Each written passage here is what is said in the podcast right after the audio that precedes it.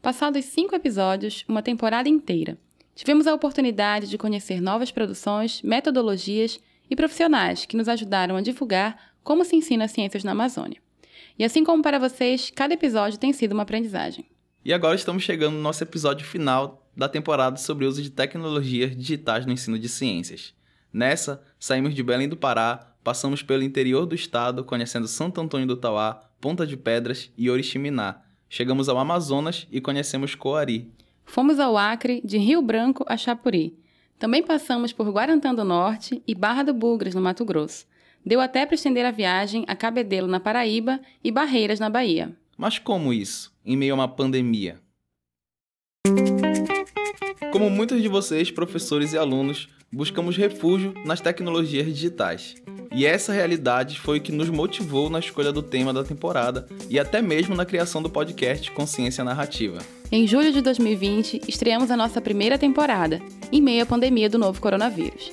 E com tantos desafios quanto ao uso de tecnologias digitais no ensino, sobretudo na região amazônica, achamos que seria interessante convidar professores amazônidas para divulgar seus projetos, produtos e experiências com o uso de recursos digitais, através de suas próprias narrativas. Falamos sobre robótica, programação, realidade virtual e aumentada, jogos digitais e objetos de aprendizagem. Muitos assuntos importantíssimos para o contexto escolar. Eu me chamo Iris Caroline. Eu sou Matheus Leão. Sejam bem-vindos ao último episódio da temporada. Hoje, para fechar nossa temporada com chave de ouro, convidamos a professora Franci Fraia, doutora em Educação em Ciências e Matemáticas pela Universidade Federal do Pará e docente no Instituto de Educação Matemática e Científica, também da UFPA, atuando na linha de pesquisa Formação de Professores para o Ensino de Ciências e Matemáticas. Ela trará em sua narrativa as contribuições do uso de tecnologias digitais voltadas para a formação de professores, destacando a utilização dos ambientes virtuais de aprendizagem tema que fez parte de sua dissertação de mestrado. Está começando Consciência Narrativa.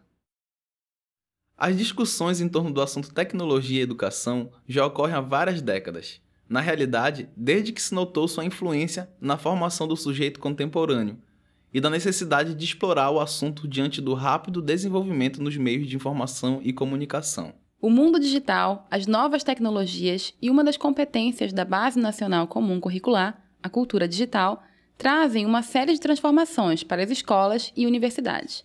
E 2020 acelerou esse processo. A pandemia trouxe o que há algum tempo já vem sendo discutido no Brasil e no mundo: a inserção e utilização das tecnologias digitais da informação e comunicação no ensino. Seria uma tendência educacional? Eu tenho dito que a pandemia ela potencializou essa tendência educacional. Na verdade, a tendência educacional ela já existia. Essa é a professora France, nossa convidada de hoje.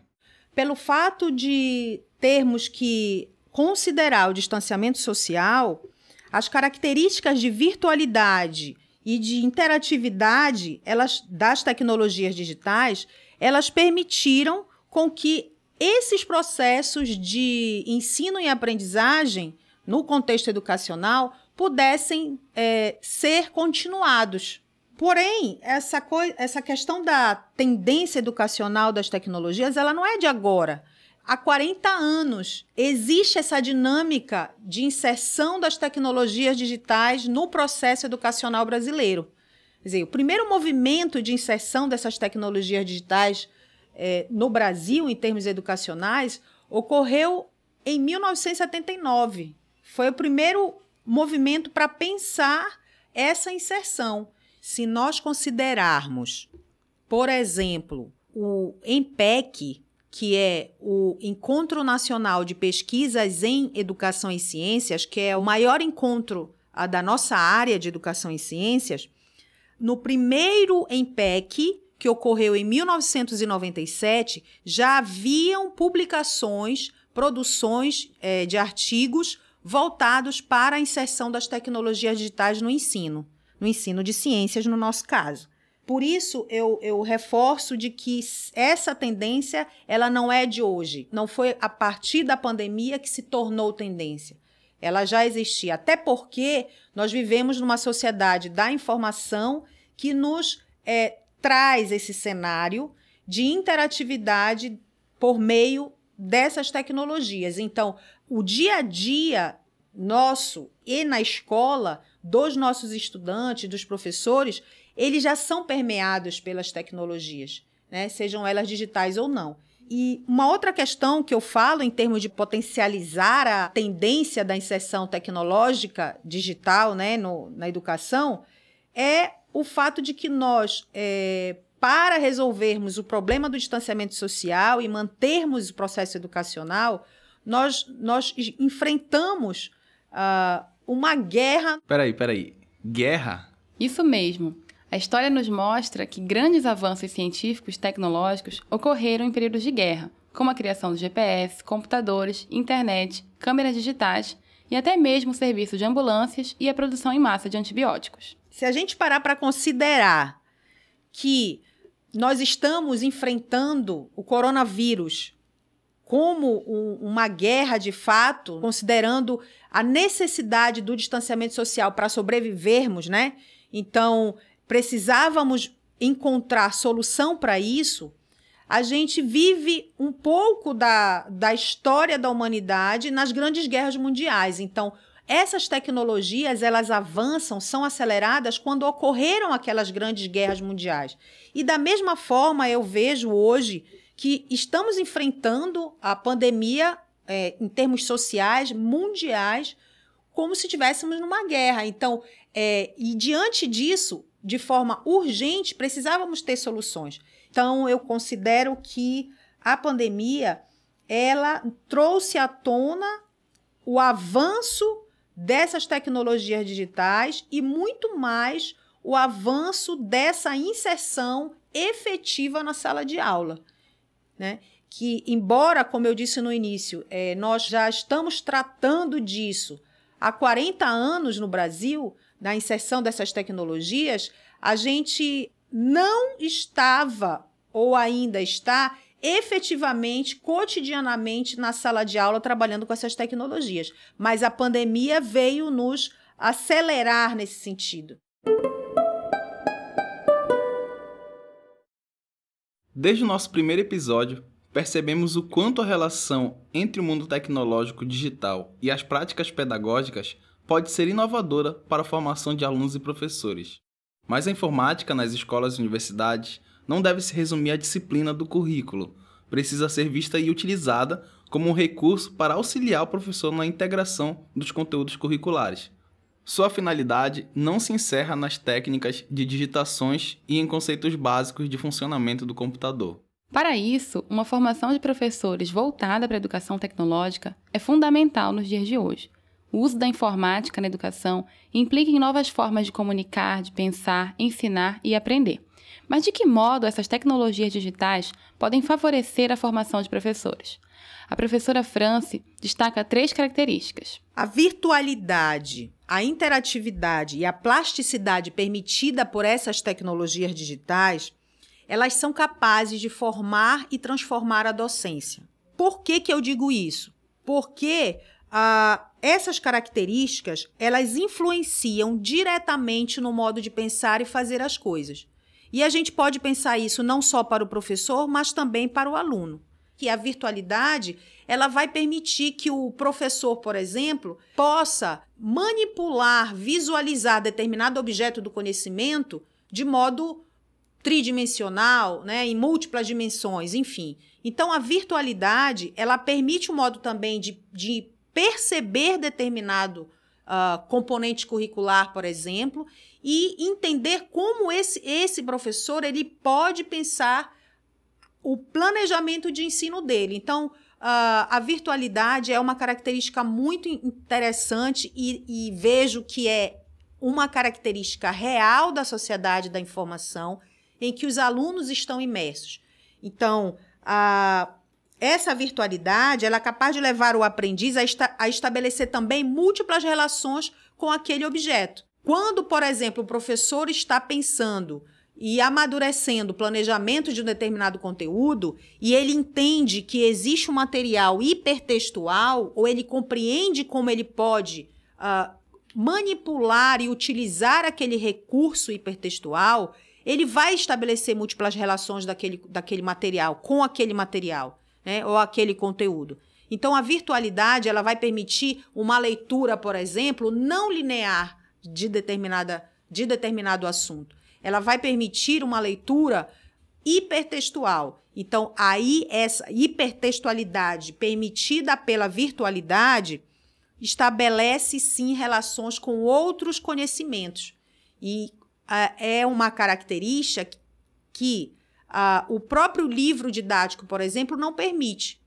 Né? E um, uma outra característica que eu sempre manifesto que é favorável à formação do professor, seja na formação inicial ou na formação continuada, é a interatividade, porque a tecnologia digital ela também permite esse movimento interativo, né? O movimento que vai uh, permitir a leitura, a manipulação uh, do objeto, do conhecimento, mas também entre pessoas, entre professor e aluno, entre alunos.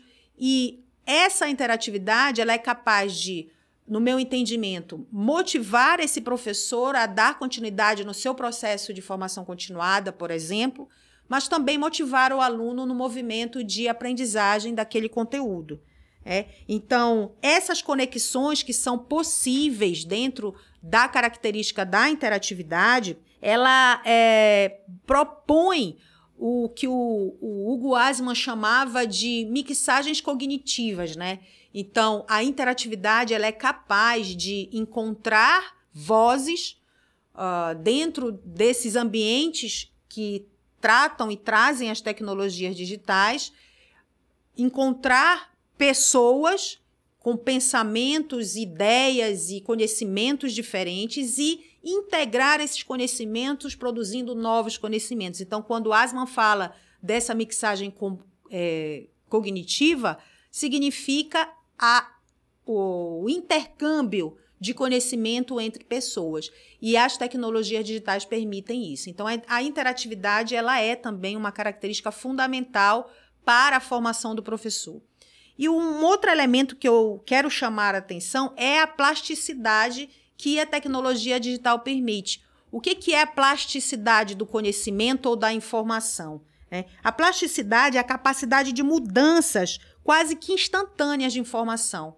A tecnologia digital ela permite que múltiplas informações estejam disponíveis a qualquer tempo e a qualquer hora para o professor né? E permite com que esse professor, no seu processo de formação, ele possa uh, selecionar informação, armazenar informação, uh, intercambiar informações né? e mixar informações. Ou seja, a, a plasticidade ela é a facilidade de acesso à informação e reconstrução de, digamos assim, de novas informações. Então, a plasticidade ela é o, o, a transformação a qualquer tempo e de forma rápida, de, de certa maneira, para que esse professor possa, então, planejar sua aula, aprender um pouco mais sobre uma temática que ele precisa desenvolver na escola e que ele não é, teve esse momento lá na sua formação inicial, né? E a tecnologia digital, ela permite isso. Diferente de anos atrás, Hoje, os alunos têm acesso muito mais rápido e fácil às informações. Esse fator tornou as aulas expositivas desinteressantes. O horizonte da criança ou de um jovem, hoje em dia, ultrapassa claramente o limite físico da sua escola, da sua cidade ou de seu país, seja um horizonte cultural, social, pessoal ou profissional. Segundo Xavier, em 2005, as novas gerações têm adquirido letramento digital antes mesmo de terem se apropriado completamente do letramento alfabético ensinado na escola. Diante disso, é importante lembrarmos que os professores não nasceram na era digital, são verdadeiros imigrantes digitais, enquanto seus alunos já são nativos. O que, como já trouxemos em outros episódios, evidencia um conflito de gerações no ambiente escolar.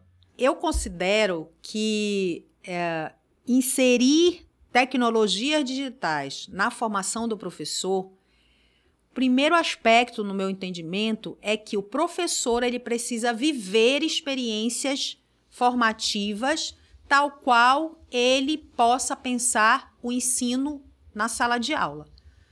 Então, não dá para lidar com cursos de formação de professores falando de tecnologias digitais no ensino de ciências, de química, de física, se eu não efetivamente, como formadora, tratar de práticas de ensino com o uso desses recursos. Então, o primeiro aspecto é: o professor precisa vivenciar, experimentar, experienciar, como diz a Jossô, é, práticas de ensino com o uso dessas tecnologias para pensar então a sua própria prática. Como é possível, por exemplo, um, um professor planejar uma prática de ensino por meio de pesquisa em aula, por experimentos investigativos com tecnologias digitais, se ele nunca viveu uma prática similar. Né? É, principalmente quando esse futuro professor ou esse professor em formação continuada, ele não nasceu na sociedade da informação. Ele não, ele não é um nativo digital. Então, é preciso que ele vivencie para então pensar. Então, isso para mim é um aspecto necessário, desejável no processo de formação de professores. Então, ele precisa também compreender que esses recursos, eles são fundamentais para a sua própria profissionalização. Então, na medida em que esse professor cotidianamente usa tecnologia digital para planejar o seu ensino, para interagir com outros professores, para participar de atividades, eventos, universidades, etc. Se ele passa cotidianamente a se comunicar usando tecnologias digitais, então ele passa a utilizar para a sua própria vida.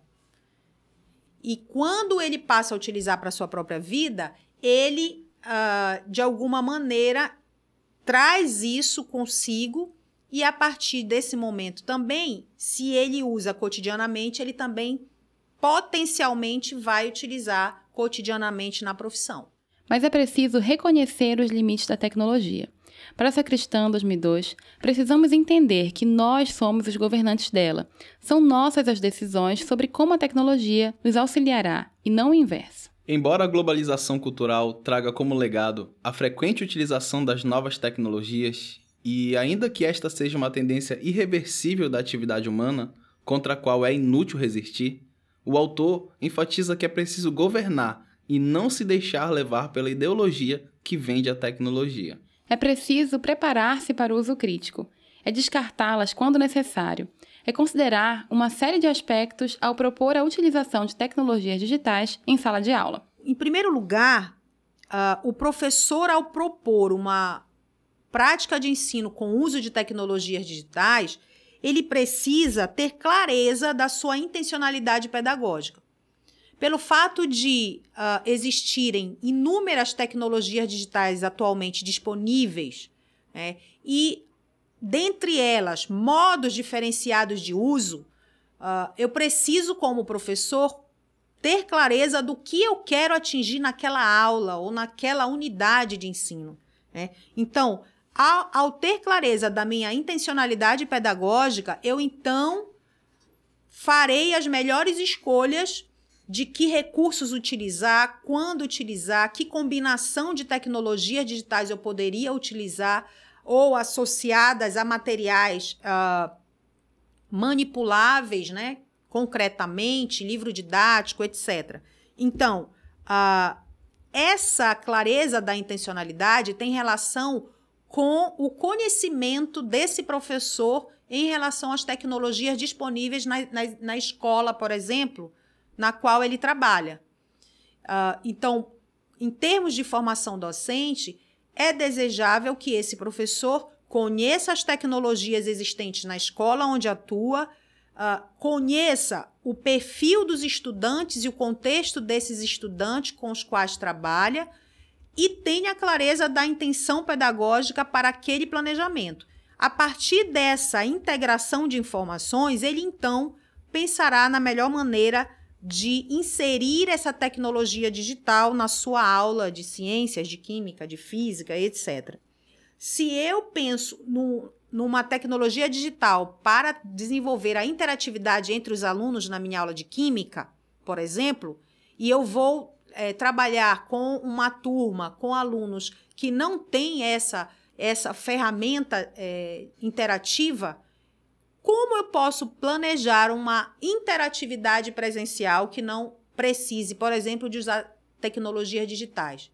Então, essa transformação da prática de ensino, ela não se limita à tecnologia digital, e isso o professor precisa aprender.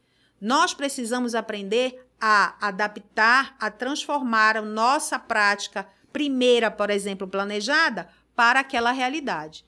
Né? Então, eu sempre digo que as tecnologias digitais elas são ferramentas, elas são recursos meio para a aprendizagem, que, portanto, elas, elas é que devem servir a potencialidade da aprendizagem.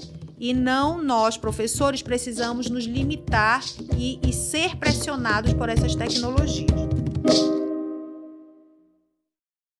As redes e ambientes virtuais são meios para romper as barreiras impostas pelas paredes da escola, tornando possível ao professor e aluno conhecer e lidar com um mundo diferente a partir de culturas e realidades ainda desconhecidas, a partir de trocas de experiências e de trabalhos colaborativos. Desde março de 2020, muitas escolas e universidades pararam devido à pandemia do novo coronavírus. Outras buscaram um plano B, que atendesse à realidade da escola e dos alunos. As salas se tornaram virtuais, desde grupos de WhatsApp, que já eram comuns, até os ambientes virtuais de aprendizagem. Mas muitas dessas tecnologias digitais, recentemente incorporadas a diferentes níveis de ensino, não são tão novas assim inclusive já vinham sendo utilizadas há décadas na educação à distância. No primeiro movimento da, dos ambientes virtuais de aprendizagem, eles vêm para a educação à distância. Então, são uh, a educação à distância também tem um histórico de que a cada tecnologia lançada, né, uh, em termos sociais e a ciência produz, elas vão também sendo agregadas a educação à distância, em termos de educação à distância. E o ambiente virtual de aprendizagem não foi diferente. Quando a internet passa a ser uh, democratizada e, a partir daí, as tecnologias digitais da internet passam a evoluir, a chegar, por exemplo, ao ambiente virtual de aprendizagem, os ambientes virtuais de aprendizagem passam a fazer parte da educação à distância. Mas o que, que é um ambiente virtual de aprendizagem? É, é, é um espaço virtual que reúne várias tecnologias da internet num lugar só, né, num único lugar, e que agregam pessoas que têm interesses em comum de aprendizagem. Então, o ambiente virtual de aprendizagem, ele tem uma intencionalidade de aprendizagem, por isso o nome. É uma sala de aula virtual. Então, essa ferramenta, ela, ela começa e, e muito forte na educação à distância. Com o passar do tempo, os ambientes virtuais de aprendizagem, eles passam a serem uh, compreendidos como um espaço virtual possível de ser inserido nas escolas como um apoio às aulas presenciais. Então, o, o ambiente virtual de aprendizagem, que primeiramente tinha o foco exclusivo para a educação à distância, ele chega para contribuir também com a educação formal escolar. Então, pensando esses espaços como um, o, o para além dos muros da escola eu considero que de, de 2005 para cá, esses ambientes eles vêm sendo utilizados com mais frequência e também uh, eles vão dando corpo a outras propostas de ensino na escola. Né? Como a gente também traz da educação à distância para a escola atualmente, o ensino híbrido, sala de aula invertida, uh, esses elementos todos, eles, eles congregam aí essas características também do ambiente virtual de aprendizagem.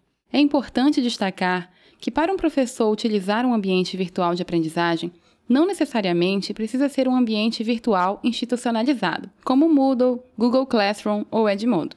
Um grupo de Facebook ou WhatsApp pode se tornar um ambiente virtual de aprendizagem, mas é preciso que o professor compreenda o recurso utilizado e qual sua intenção pedagógica nesse espaço virtual. Dos ambientes virtuais de aprendizagem institucionalizados, alguns são tão fáceis de utilizar que ficaram famosos recentemente, como o Google Classroom, pois possui diversas ferramentas que auxiliam o professor, como a criação de atividades, bate-papos, fóruns, liberação de notas, postagem de materiais como links, textos, áudios, vídeos, fotos, etc. Tudo com uma devida organização que não seria possível em um grupo de WhatsApp ou Facebook, por exemplo. Então, uh, fazendo a relação com a pandemia, né, com o distanciamento social que nós fomos levados a, a fazer, os ambientes virtuais de aprendizagem eles se tornam, de fato e de direito, vamos dizer assim, uma sala de aula virtual no momento em que é, professores e alunos precisam e precisavam e continuam precisando estarem é, socialmente distantes, né, no sentido da presencialidade. Uma outra característica interessante é a possibilidade que um ambiente virtual de aprendizagem permite para o trabalho colaborativo. Então, a, o planejamento, seja para a formação do professor, seja para o ensino de ciências com os estudantes, é, pode ser realizado de modo colaborativo, porque aquele espaço ele tem uma característica democrática, na medida em que as próprias ferramentas desse ambiente são abertas, ou seja, o professor pode utilizar determinadas, determinados espaços dentro desse ambiente que permite a interação dos estudantes entre si e dos estudantes com o professor. Permite um, movimento não hierárquico, que eu acho isso muito interessante no ambiente virtual de aprendizagem, é, o movimento não hierárquico entre professores e alunos. É, ali todos colaboram para aprender algo, para manipular um objeto do conhecimento, para complementar a ideia do outro, e isso é motivador. E essa característica é uma característica do estudante do século XXI e que precisamos explorar. E como pensar a utilização dessas tecnologias digitais no contexto amazônico? Os trabalhos que trouxemos em cada episódio nos mostram uma Amazônia diversa, em cada localidade que apresentamos aqui, percebemos diferentes desafios enfrentados pelos docentes. E isso nos faz perceber que não se trata simplesmente de inserir as tecnologias digitais no ensino. É necessário que o professor possa compreender sua realidade local, para que a mesma tecnologia capaz de promover a democratização do ensino na Amazônia não venha a ser, em seu oposto, excludente. As tecnologias digitais, com as características uh, constituidoras, elas são, no meu modo de ver, uma boa alternativa para a formação de professores no interior da Amazônia. Por quê? Porque nós temos uma dimensão geográfica enorme, né? temos ah, dificuldades de acesso aos interiores da Amazônia. Se falarmos do estado do Pará, você vai de um município para outro uh, pelas vias hídricas e que por vezes você você pega o rio, né? Depois você pega um avião, depois você ah, pega uma estrada para poder chegar num determinado lugar. Então, nós temos uma dimensão geográfica enorme e o acesso a esses municípios nem sempre são favoráveis. Até as estradas, por exemplo, por vezes não são asfaltadas, e daí, em tempos de chuva, uh, tem os atoleiros, etc. Eu, eu, até trato um pouco dessa realidade amazônica na minha dissertação de mestrado, em que eu uh, trago essa representação do que, que é uh, investigar, desenvolver pesquisa no interior da Amazônia, no contexto educacional e da formação de professores. Então, quando eu digo que as tecnologias digitais elas podem ser uma aliada para a formação do professor, é porque justamente é, por essas características que nós temos regionais, os professores que vivem no interior da Amazônia, nesses municípios, eles nem sempre podem e têm acesso aos centros de formação. A maioria dos centros de formação estão localizados na capital ou nos arredores. E uh, pensar, por exemplo, nos ambientes virtuais de aprendizagem, é, que trata, por exemplo, que pode lidar com a educação à distância, é, ou outra perspectiva semipresencial, por exemplo, são alternativas de formação inicial e formação continuada de professores.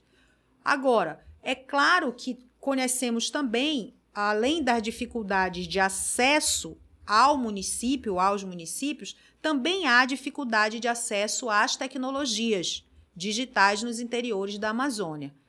Uh, a depender do, de, da localidade, há um, um, uma ampliação maior de acesso ou praticamente nenhum acesso. Então, é preciso que é, se compreenda aquela microrregião para poder pensar a formação continuada uh, de professores ou a formação inicial. Uh, mas afirme e confirmo uh, do quanto, de fato, essas tecnologias digitais elas são favoráveis para a formação do professor, na medida em que ele não pode se deslocar para cá, para a capital ou, ou para os centros de formação. Uma outra perspectiva também que eu me deparei, que foi muito interessante, é que como esses professores eles atuam em municípios distintos e muitos deles no interior, ah, na zona rural desses municípios, né, no campo, eles evidenciavam um sentimento de isolamento. Então, esse isolamento era prejudicial, uh, dito por eles mesmos, porque eles não interagiam com outros colegas. E o ambiente virtual de aprendizagem nessa formação continuada foi importantíssimo para eles se reconhecerem diante do que faziam com os alunos e do que sabiam sobre a educação, sobre a formação do professor, sobre a própria disciplina que ministravam, né?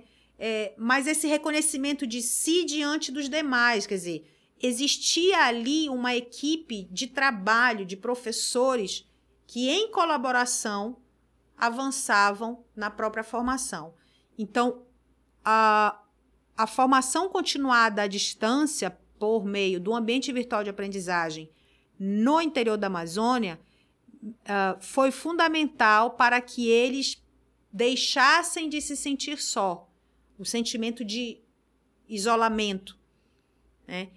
E passaram a usar o ambiente também como modo de comunicar entre eles, né? tanto em termos da própria prática de ensino, mas também das dificuldades de infraestrutura, dificuldades é, que envolviam a própria Secretaria Municipal de Educação, do qual faziam parte, etc. Então, uh, no meu modo de ver, no interior da Amazônia, lidando com as tecnologias digitais, pensar em espaços seja de formação continuada ou formação inicial, seja um espaço uh, virtual pura e simplesmente de comunicação entre professores do, dos interiores, né, mas uh, um espaço que comunica e que interage sobre as problemáticas locais, é um espaço por si só autoformativo. É um espaço que pode ser considerado e potencializada a formação de professores da nossa região. Segundo Isabel Cunha, 1997, a narrativa provoca mudanças na forma como as pessoas compreendem a si próprias e aos outros. É possível, ao ouvir a si mesmo, que o narrador seja capaz, inclusive, de ir teorizando a própria experiência. Portanto, as narrativas são ferramentas construtivas. Através delas, as relações, as interações e a aprendizagem podem ser transformadas. Refletir e investigar a própria prática favorece o autoconhecimento e, o que é mais importante, nos coloca na condição de aprendizes. É a consciência narrativa, pois as narrativas são importantes instrumentos na ação reflexiva do professor e do aluno ela abre espaço para compreensão e aproximação do próprio ser e fazer. É possível criar um espaço virtual de formação de professores que possibilite interlocuções entre os sujeitos da ação educativa, valorizando as experiências vividas em sala de aula. Eu inicio dizendo que narrar é inerente ao ser humano. A nossa vida ela é repleta de narrativas. Nós somos organismos contadores de histórias. O que a gente vive de, cotidianamente são histórias que eu conto, você conta, alguém conta, outros recontam, né?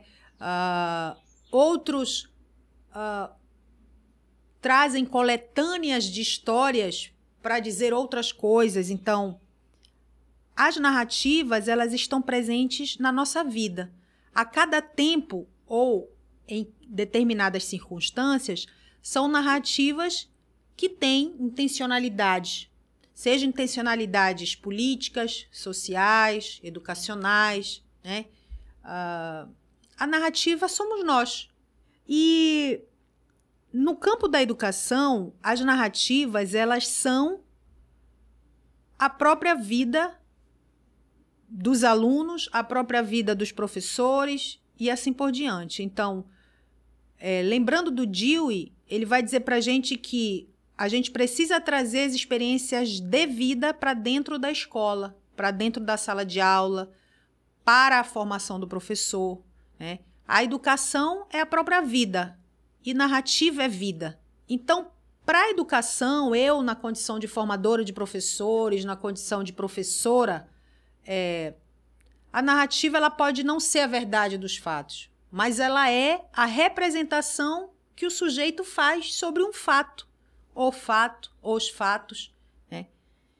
E por que, que é importante, no meu entendimento, para a formação do professor? Porque o professor é, ele precisa lidar com as vidas cotidianas para ensinar. Atualmente, a gente não concebe um ensino de ciências, por exemplo, asséptico, o ensino de ciências que é pura e simplesmente a transmissão de um conhecimento científico. A gente precisa ensinar ciências para a vida. E ensinar ciências para a vida é trazer a vida para dentro da aula. E a vida para dentro da aula é contada, é narrada, é vivenciada. Então, as narrativas ela, elas são matéria-prima fundamentais no processo de ensinar e aprender e nos processos de formação de professores. Não se concebe mais uma formação de professores de cima para baixo, sem reconhecer o contexto do professor em formação, né? sem reconhecer as problemáticas desse professor na sua própria sala de aula. E como é que se traz essas problemáticas? Pela narração de si. O professor narra os seus problemas na sala de aula. Ele escreve sobre os seus problemas na sala de aula. E para esses autores que lidam com a formação do professor é, na, na contemporaneidade, eles vão dizer que isso é uma nova epistemologia de formação docente. Qual seja, trazer para o centro da formação a narração de si, a escrita de si, a vida desse professor. E aí eu quero destacar a potencialidade do projeto Consciência Narrativa. Por que, que o projeto Consciência Narrativa, que vai gerar é, esse canal de podcast para as narrativas de professores que ensinam ciências, por que, que é, esse projeto foi tomando essa amplitude e essa força? Justamente porque esse projeto lança mão de narrativas de professores de ciências. Né? E essas narrativas, elas também ensinam. Elas ensinam a si próprio, ou seja, aqueles que contribuíram com esse projeto, contando as suas próprias histórias de docência e de formação, mas contribuem também com quem ouve o podcast. A gente se coloca no lugar da narrativa, do outro, daqueles professores colaboradores desse projeto, de todos eles que falaram nessa temporada. Então, o que eu quero dizer é o quanto as narrativas digitais permitidas pelo podcast, pelo projeto Consciência Narrativa, alcançou e pode alcançar os vários docentes do nosso estado, da Amazônia. Né? Então, quando a gente falava também das dificuldades de acesso e das potencialidades das tecnologias digitais para a nossa região, no meu entendimento, projetos com podcast são importantíssimos, são sim alternativas para alcançar professores e alunos no interior da Amazônia. Mas elas permitem, muito mais do que alcançar, elas permitem a reflexão desse professor sobre a sua própria prática, na medida em que ele se coloca no lugar daquele professor que narra, ou daquela narrativa, daquela história educacional contada por aquele professor. E, e isso é, no meu entendimento, inovador, revelador, propositor. É preciso que o professor ele desenvolva a habilidade de refletir sobre a própria prática. E nada melhor do que, para começar esse movimento de reflexão sobre a própria prática, ouvir uma história de alguém.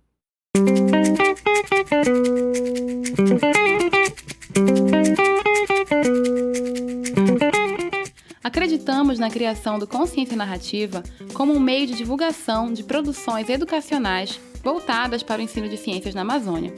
Trouxemos a narrativa de vários professores e professoras, com o objetivo de criar um espaço de troca, diálogo e reconhecimento entre pares. Buscamos estabelecer aqui uma rede de comunicação entre a escola e a universidade, entendendo as experiências aqui narradas como material de estudo que possibilite uma reflexão sobre as possibilidades de se ensinar ciências na nossa região. E é buscando um novo olhar sobre o ensino científico na Amazônia que em nossa próxima temporada abordaremos como esse conhecimento é divulgado na região. Afinal, qual a relação entre a ciência e a sociedade?